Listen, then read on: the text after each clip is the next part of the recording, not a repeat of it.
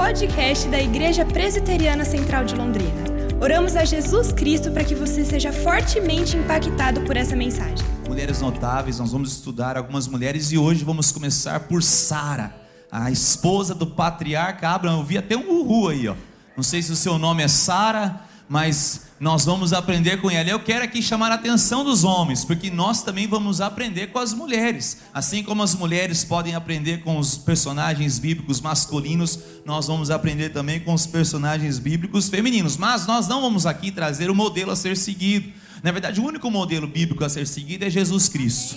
Amém, queridos? É o único. Todos os outros personagens inscritos na palavra de Deus realmente apontam virtudes do Senhor e também apontam as suas falhas como humanos. Então nós não viemos aqui para trazer um modelo a ser seguido, mas evidenciar a soberania de Deus, a misericórdia de Deus, a graça de Deus em usar mulheres que aparentemente estavam à margem da história, da sociedade, para serem usados, para serem coparticipantes da glória e da majestade do nosso Senhor Jesus. E hoje o título da nossa mensagem é Volte a sorrir. Você pode dizer isso comigo? Volte a sorrir. Eu convido você a abrir a palavra de Deus no primeiro livro, lá em Gênesis, no capítulo 18. Nós leremos do versículo 1 ao versículo 15. Abra sua Bíblia.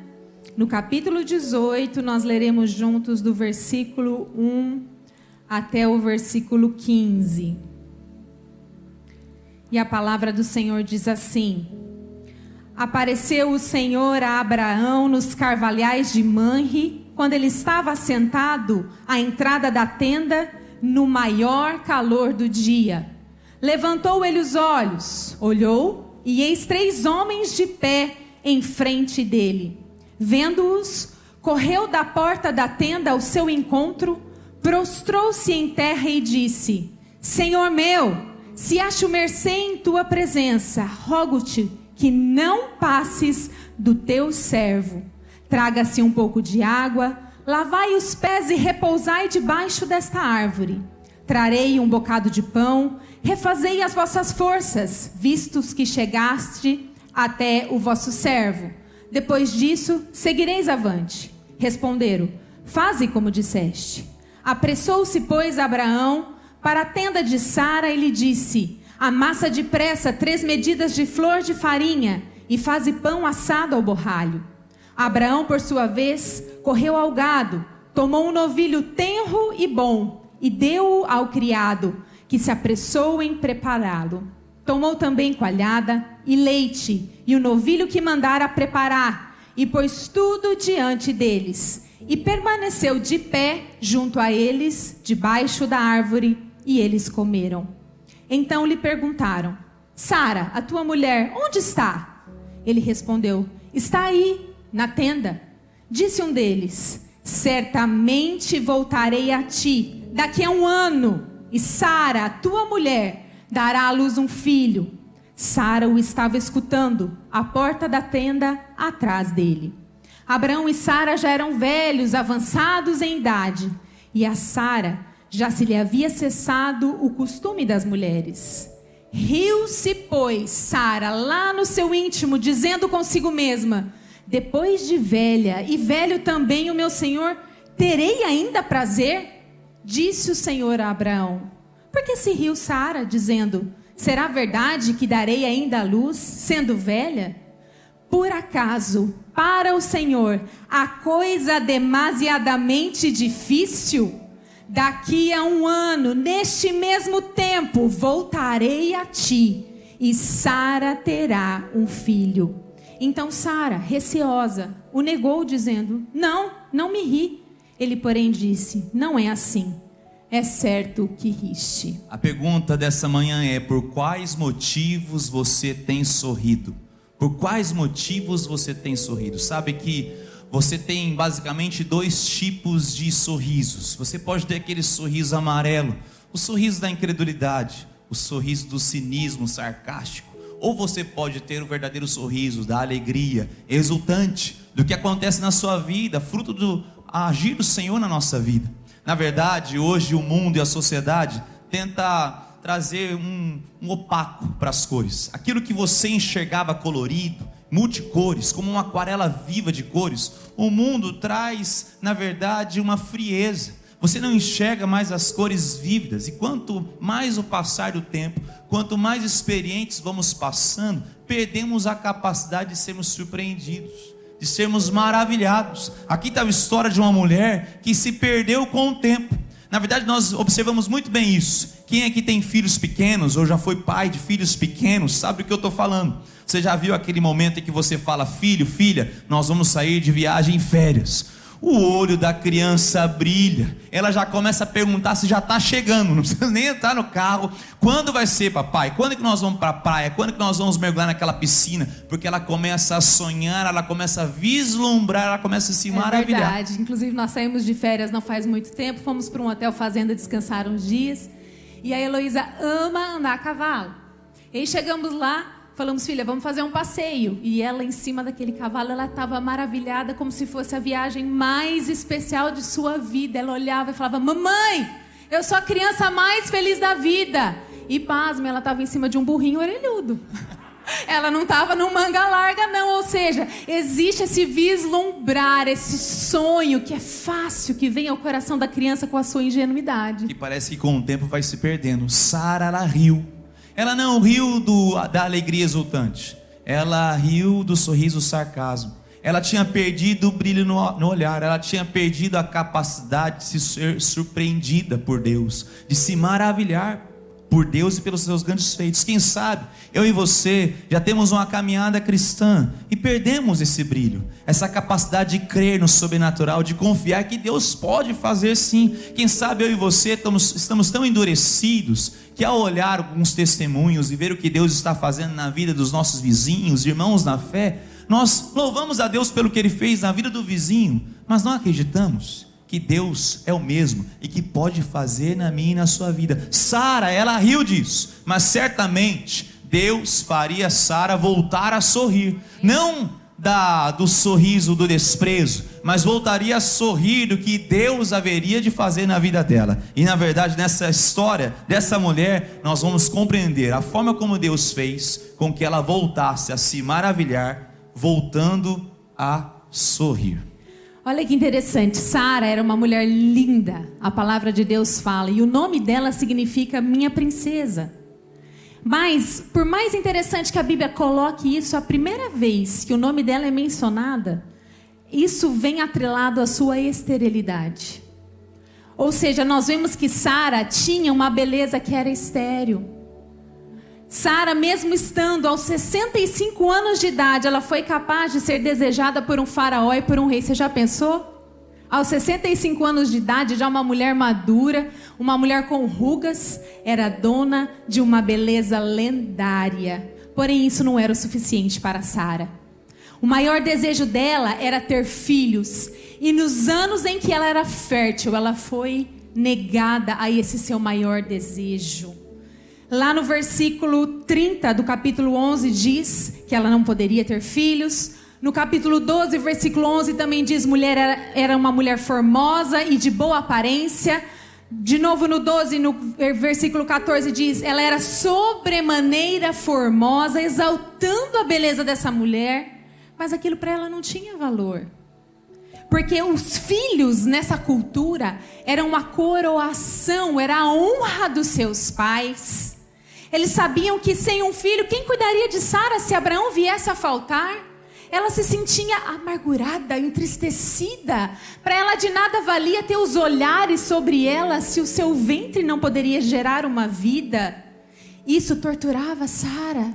Imagina Sara dentro de casa, mal-humorada, irritada, nervosa, porque ela via servas tendo filhas, procriando e ela era impossibilitada diante de uma promessa tão grande como foi dada a ela e a Abraão. Era uma beleza estéril, uma beleza que não produzia frutos, um belo rosto, mas um coração amargurado pela falta dos filhos. Na verdade, vivemos uma cultura que supervaloriza a estética, o que a gente chama da cultura da estética, cultura da forma. Na verdade, a própria história de Abraão e Sara evidencia isso. Você está com a sua Bíblia aberta? Volte os capítulos, no capítulo 12, Gênesis, capítulo 12, versículos 11 e versículo 13. 11 a 13, desculpa, capítulo 12 de Gênesis, versículos 11 a 13, diz assim: quando se aproximava do Egito, quase ao entrar, disse a Saraí. Saraí teve seu nome alterado para Sara, assim como Abrão para Abraão, tá bom? É a mesma pessoa, mesma pessoa. Disse a Saraí, sua mulher: Ora, bem sei que és mulher de formosa aparência. Os egípcios, quando te virem, vão dizer: É mulher dele, me matarão, deixando-te com vida. Dize, pois, que és minha irmã, para que me considerem por amor de ti e por tua causa me conservem a vida. Olha só que fato interessante. Eu não vou entrar aqui na questão do marido com a esposa, mas eu vou mostrar como a sociedade egípcia bem figura a nossa sociedade atual, que valorizava a formosura. Tanto é que Abraão foi muito bem tratado e recebeu muitos bens por causa da beleza de Sara. Quem sabe você e você sabe que a cultura trata melhor os mais bonitos. Você já percebeu isso? Os mais bonitos têm portas abertas. Se você está sendo maltratado pela sociedade, saiba que você não é tão bonito assim, entendeu? Então não culpe a sociedade. Não culpe, culpe o seu espelho. Brincadeiras à parte, mas a supervalorização da estética. Hoje você vê isso nas músicas que são produzidas. São músicas sensuais, que levam à sensualidade. Você vê isso na moda que está aí na, na, nas ruas. Você vê, vê isso também, enxerga muito bem, até mesmo na sensualização das nossas crianças. O que é um absurdo, ou seja, essa cultura, esse padrão de beleza que é imposto no Egito, pode muito bem figurar a nossa sociedade que valoriza a estética, valorizou a formosura de Sara, mas não a sua essência. Isso acontece nos dias de hoje. Vamos dar um exemplo. Se alguém vai pescar, um pescador, ele sabe exatamente qual isca que ele precisa usar para pescar, para pegar um peixe grande. Se nós levarmos isso para o âmbito dos relacionamentos, se você estiver usando dinheiro para pescar o seu, o seu né, amado, sua amada aí para um relacionamento, é bom que você tenha bastante dinheiro para o resto da sua vida. Porque se você empobrecer, você vai perder essa pessoa. O mesmo acontece com essa, com essa cultura da estética hoje em dia. As pessoas querem pescar pela aparência. As pessoas não estão olhando mais a essência, e sim os rótulos. E Sara estava cansada disso. Ela não queria ser reconhecida pela sua beleza. De certo, Sara era até um pouco mimada, porque todo lugar que ela ia, ela era muito bem tratada, ela era desejada. Porém, o seu coração estava amargurado e vazio. Era uma beleza estéril. Mas havia uma promessa sobre esse casal. Deus havia prometido algo para eles. Mas Sara, ao analisar a situação, se viu sem poder de realizar. Ela viu os anos avançando, a velhice chegando, a vida sexual do casal já é inexistente, quem sabe há anos. E Sara então arquiteta um plano, um plano imoral diz o texto que ela disse o seguinte: Já que o Senhor me impediu de ter filhos, possua minha serva, Sara falando isso para Abraão, talvez eu possa formar família por meio dela. O texto não diz, mas Abraão levou um tempo para pensar sobre isso. Foram cinco segundos. E ele falou: Já que você insiste. Então, Abraão tomou a serva de Sara, Agar, para ter o filho, Ismael. E você sabe, as consequências disso foram desastrosas. Nada de bom vem disso. Os longos anos de esterilidade do coração de Sara a levaram a ter uma amargura tão grande, a tentar dar um jeitinho nas coisas, a tentar fazer com que a condição humana pudesse cumprir uma promessa que vem de Deus. Na verdade, esse texto mostra aqui um caso de poligamia, o primeiro caso de poligamia registrado na vida de um homem servo de Deus. Em todos os momentos de poligamia, só deu coisa ruim nada foi colhido, nenhum fruto bom foi colhido. Você lembra de Davi, o coração polígamo de Davi, quando ele tomou Betseba, esposa de Urias, a ponto de matar o marido Urias para tomar Betseba? Colheu frutos amargos. Lembra de Salomão, com tantas esposas e concubinas, também foi rendido aos deuses pagãos essas mulheres. Na verdade, toda vez que se quebra o princípio de uma só carne, nada de bom veio. E aqui é mais um exemplo. Esse plano imoral que na verdade começou arquitetado no coração de Sara. Por quê? Porque havia um tempo determinado. Sara certamente pensou: Deus não me permite ter filhos, e ela estava certa. Deus não me permitia ter filhos porque porque Deus queria que toda circunstância humana, toda possibilidade humana caísse por terra. Quem sabe eu e você temos que entender isso também nas circunstâncias que estamos vivendo. As circunstâncias humanas, as possibilidades humanas precisam ser esgotadas para que o nome de Deus seja glorificado. Você pode dizer amém por isso? É Deus que será glorificado, não será eu ou você. Quem sabe se Sara tivesse um filho, quem sabe de Faraó, quem sabe dos outros homens que a tomaram, quem sabe não seria glória para Deus, e a glória seria humana, mas Deus estava reservando esse momento mas o coração de Sara estava endurecido pela incredulidade, pela falta da surpresa, de se maravilhar. Então, diz o texto que Sara riu, ela riu do desprezo, ela ri não por crer no sobrenatural, ela tem o riso, o riso do desprezo. Sabe aquele riso amarelo? Aquele riso, ah, tá bom. Será que Deus pode fazer isso na minha vida? Diz o texto que ela riu em si mesmo, mas ali aqueles anjos e o Senhor que estavam na casa deles para um lindo jantar, eles entenderam o coração daquela mulher. Ela ria da incredulidade, era o riso da ironia, era o riso da zombaria, era o riso do desprezo, era o riso de uma visão pessimista que dominava o coração de Sara e por muitas vezes tem dominado o nosso coração também. É verdade, mas nós podemos ver que em contrapartida, Abraão, ele esboça um riso de exaltação. Volta aí no capítulo 17, no versículo 17. Eu acho que já tinha lá pela quinta vez que Deus tinha reafirmado que ele seria um pai de nações. E Deus fala com Abraão e Abraão ele se prostra rosto em terra e ri. Esse é um tipo de risada diferente de Sara. É um sorriso que se delicia com aquilo que Deus vai fazer, apesar da devastação do tempo e de saber que o seu corpo já estava amortecido, ele não conseguiria mais humanamente falando ser pai, mas ele creu.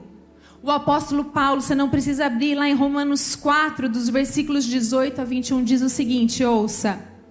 Abraão, esperando contra a esperança, creu para vir a ser pai de muitas nações segundo lhe fora dito: assim será a sua descendência. E sem enfraquecer na fé, embora levasse em conta o seu próprio corpo amortecido, sendo já de cem anos e a idade de Sara avançada, ele não duvidou por incredulidade da promessa que Deus havia lhe feito, mas pela fé ele se fortaleceu dando glória a Deus, estando plenamente convicto de que ele era poderoso para cumprir o que prometera. Aleluia, glória a Deus. Amém. Abraão compreendeu quem prometeu e por Aleluia. isso ele creu. Aleluia. Na verdade, Sara sabia que eles não poderiam ter um bebê sem uma vida sexual ativa. Sara acreditava, aliás, não acreditava mais nessa possibilidade. Sara tinha os seus avançados 90 anos, Abraão 100 anos. Eles sabiam que para ter essa criança, um avivamento tinha que acontecer naquela casa, irmão, irmã. Oh Deus, a glória. Mas ela estava vendo, não tem mais possibilidade. Nós somos avançados, nem beijinho mais dá, nem uma bitoquinha mais dá nem um pertinho de mão acontece mais esse casal. Como é que Deus vai fazer isso? Por isso que Sara ri. Mas na verdade, preste atenção aqui comigo. Deus não queria restaurar um ato sexual. Deus queria restaurar um casamento. Preste atenção no que eu estou falando. Deus deseja restaurar uma vida e não somente um ato. Deus pode, poderia restaurar um ato sexual, mas antes Deus queria restaurar o casamento de Abraão e Sara, porque o casamento deles estava em frangalhos. Há muito tempo, Abraão e Sara haviam se amargurado. Por mais que Sara fosse bela e formosa, ela não poderia dar filhos para Abraão. Abraão também era um homem ausente. Duas situações nós vemos aqui dessa quebra desse casamento. É por isso que Deus traz, fala assim: Sara, você não está entendendo, eu vou restaurar o casamento de vocês, o relacionamento de vocês. Na verdade, essas duas situações acontecem o seguinte: a primeira, nós lemos quando Abraão mente sobre sua própria esposa no Egito. Ó, diz aí para o pessoal que você é minha irmã, que você é muito bonito, o pessoal vai me matar. Olha só, esse homem covarde que não protege e não pastoreia o coração da sua esposa, esse homem que na verdade traz cicatrizes no coração da sua esposa por não recebê-la, por não reconhecê-la. Homens que estão aqui casados, preste atenção. Pastoreie o coração da sua esposa. Cuide do coração da sua esposa. Não abandone a sua esposa por nada. Proteja sempre. Abraão não apresentou isso. Por isso, ela carregava sérias cicatrizes na sua vida. Sara por muitas vezes não era protegida, era abandonada. Mas também Sara teve seus erros. Sara propôs aquele plano imoral da gravidez de Agar para Abraão. Ela empurrou o seu marido para outra mulher. Isso também gerou ali algo destruidor na vida do relacionamento desse casal. Deus quer restaurar casamentos. Quem sabe nessa manhã, eu e você temos que voltar a nos maravilhar com a possibilidade de Deus restaurar situações. Você pode dizer amém por isso? Olha só, certa vez eu estava atendendo um casal aqui na igreja, em sérios problemas no casamento. E essa mulher, geralmente os pastores, nós atendemos o casal em conjunto, depois separamos, atendemos individualmente ambos, para ir trazendo um certo alívio para o coração deles e possibilidades de restauração. E essa mulher estava abrindo o coração para mim na sala pastoral e disse: Pastor, eu não creio mais na mudança do meu esposo, eu não creio que ele pode mudar. Como é que você pede para que eu creia que ele pode mudar? Como é que você peça que eu ainda olhe para ele e veja a possibilidade de mudança nesse homem? Eu disse: Não. Nunca pediria isso para você. Eu não peço para que você olhe para o seu marido, e eu também não peço para que você olhe para sua esposa e veja nele ou nela possibilidade de mudança, não. Eu peço para que você olhe para Deus. Deus sim pode mudar o coração do seu cônjuge. Deus pode restaurar o casamento. Deus pode restaurar a nossa vida. E você tinha que dar um glória a Deus por isso. Em nome de Jesus. Deus quer restaurar não somente um ato, mas uma vida. Casamento é vida. Ato sexual é importante, nutre o relacionamento, a intimidade, mas é muito pequeno perto do casamento como um todo. Existe uma história a ser escrita. Sara e Abraão tinham que ser restaurados na sua intimidade, no seu íntimo, na sua história como um todo. Porque Deus diz isso para Sara, preste atenção, para Sara e Abraão. Versículo 14 de Gênesis 18, nós lemos esse texto. Ele fala o seguinte: Acaso para o Senhor a coisa demasiadamente difícil, há algo impossível para o Senhor. Daí ele marca a data e hora. Daqui um ano, neste mesmo tempo, voltarei a ti e Sara terá um filho. Na versão NVI diz na primavera. Ele marca essa estação. E pela primeira vez, desde que essa promessa foi dada, o Senhor fala que eu vou voltar num tempo determinado, numa hora exata em que essa promessa há de se cumprir sobre a sua vida, Sara e Abraão. Engraçado. Nós estamos exatamente hoje em qual estação? Primavera. primavera. Recentemente entramos na primavera. E eu creio que o Senhor está aqui nessa manhã falando para você quem sabe na próxima primavera você voltará a sorrir, querido. Quem sabe na próxima primavera você estará com o bebê nos braços. Quem sabe na próxima primavera o seu casamento estará totalmente restaurado. Você alcançará a cura de uma doença que você tem batalhado diante do Senhor. Creia que o Senhor pode estar falando para você nesta manhã. Quem sabe na próxima primavera você voltará a sorrir. Aleluia. Há um tempo de preparação entre a espera e a promessa se cumpriram um tempo de preparo. Deus estava preparando o coração, mas o coração de Sara, Deus vem ao encontro. Gênesis 18, uma ministração ao coração de Sara, mesmo que ela não estivesse fisicamente presente no mesmo ambiente, aqueles homens e o Senhor que estavam, que estavam ali na tenda sabiam: Sara está a nos ouvir. E essa promessa foi para ancorar a fé dessa mulher. E de forma graciosa, Deus não culpa Sara. Deus ele vem graciosamente fala: acaso há algo demasiadamente difícil, extraordinariamente difícil, que eu não possa cumprir? A palavra no hebraico aqui, ela seria melhor traduzida para realmente essa coisa de extraordinário, de maravilhoso. É esse que Deus está falando. Há algo maravilhoso demais que eu não possa cumprir no seu coração, Sara. Há algo tremendo demais, impossível demais que eu não possa fazer. Mas lembre-se, quando pedimos algo a Deus, Deus não só vai nos presentear com esse algo, Deus vai também nos transformar para receber algo. Sara estava sendo transformada. Sara estava sendo preparada para receber essa promessa. Deus poderia, no estalo de dedos, fazer Sara engravidar, até mesmo sem a vida sexual ativa. Deus poderia fazer algo tremendo, mas não, Deus escolheu a restauração no casamento. Deus escolheu que ambos estivessem no mesmo momento. Abraão já estava cheio daquela promessa, ele estava vivendo uma realidade da promessa, mas Sara ainda não. Sabe, casais, nós precisamos andar no mesmo passo, no mesmo tempo. Infelizmente, nós vemos muitos casais em desincronia com Deus. Quem sabe a esposa buscando a Deus fervorosamente e o marido alheio à vida cristã. Quem sabe o inverso. Nós precisamos andar juntos. É por isso que existe um casal que um ajuda o outro, um puxa o outro. E não só na vida do relacionamento do casal, mas a vida cristã, na família, na célula. Nós andamos juntos, nós amparamos uns aos outros. Ninguém fica para trás. Você pode dizer isso para mim? Ninguém fica para trás. Sara ainda precisava ter ouvido isso. E isso atingiu o coração dela. Então, Sara se maravilhou.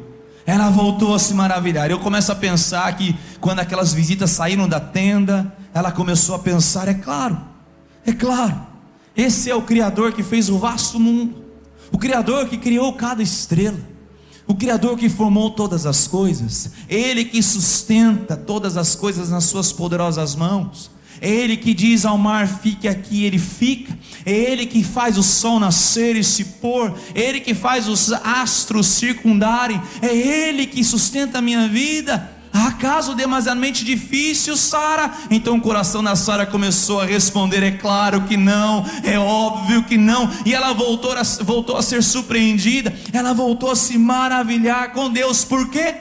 Porque ela considerava fiel aquele que havia lhe prometido. Essa é uma lição linda de Aleluia. fé para mim e para você, para o seu coração nessa manhã.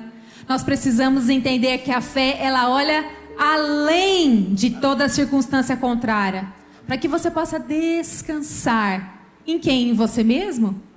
Na sua capacidade? Não, mas no caráter daquele que fez a promessa. Não se deixe enganar, queridos. Crer não é simplesmente um ato fácil, não. Nós precisamos entender que não é algo independente a nossa fé.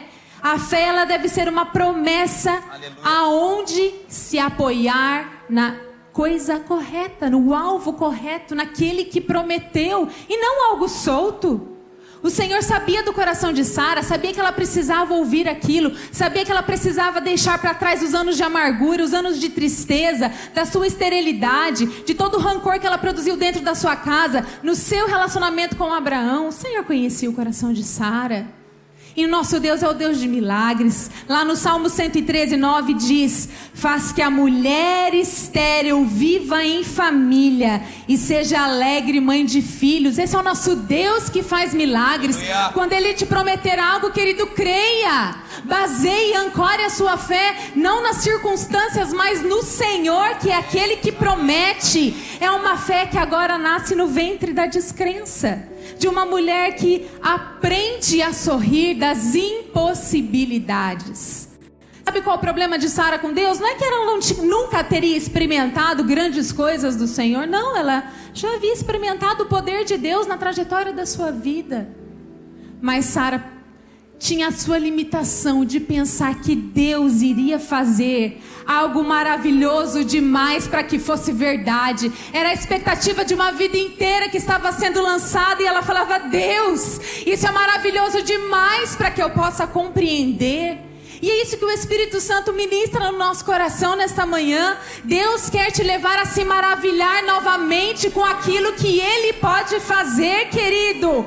É tempo de maravilhar-se, é tempo de admiração por aquilo que Deus vai fazer na tua vida, na tua história. É tempo de você buscar ao Senhor com entusiasmo, com intensidade, queridos. Que seja algo puro, algo espontâneo, como uma criança não como uma atitude de criancice, mas com um coração puro, com um coração sincero, que espera grandes coisas do Senhor. Que você volte a se maravilhar nesta manhã, que você volte a ter expectativas daquilo que Deus pode fazer, não somente nas coisas impossíveis, mas no seu dia a dia com o Senhor. Que haja esse quê de maravilhar-se, de admirar-se, de vibrar diante da presença do Senhor por aquilo que que Ele é e também aquilo que Ele pode fazer na sua história. Aleluia. Volte a sorrir, querido. Volte a sorrir, minha querida.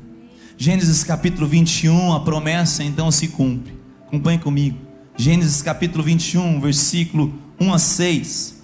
visitou o Senhor a Sara, como lhe dissera, e o Senhor cumpriu o que lhe havia prometido. Sara concebeu e deu à luz um filho a Abraão na sua velhice, no tempo determinado de que Deus lhe falara. Ao filho que lhe nasceu, que Sara lhe dera luz, pôs Abraão o nome de Isaque. Abraão circuncidou a seu filho Isaque quando este era de oito dias, segundo Deus lhe havia ordenado. Tinha Abraão cem anos quando lhe nasceu Isaque, seu filho, e disse Sara: Deus me deu motivo de riso, e todo aquele que ouvir isso vai rir-se juntamente comigo. Glorifica ao Senhor nessa manhã, querido. Sara voltou a sorrir, eu e você podemos voltar a sorrir em Cristo Jesus, sermos surpreendidos, sermos maravilhados. Nós queremos encerrar essa ministração ao seu coração. Na verdade, Deus é poderoso para de galhos secos fazer voltar a brotar. Deus é um Deus tão poderoso que em João 14, 14, você não precisa abrir, olhe para mim, olhe para mim, João 14, 14. Se pedires alguma coisa em meu nome, eu o farei. Essa palavra eu farei no grego, ela quer dizer eu criarei, eu gerarei. Se pedirdes alguma coisa em meu nome, eu vou criar do nada eu vou gerar do nada, eu trago a existência. Olha que poderoso é o nosso Deus. Volte-se a maravilhar-se com Deus. Certamente Deus tem dia, hora, estação marcado, assim como fez o coração de Abraão e Sara. Se isso não aconteceu, é um tempo de preparo. Deixe o riso e o desprezo de lado e volte a sorrir das impossibilidades. Volte a sorrir em Cristo Jesus. Volte a ser renovado em sua fé nessa manhã.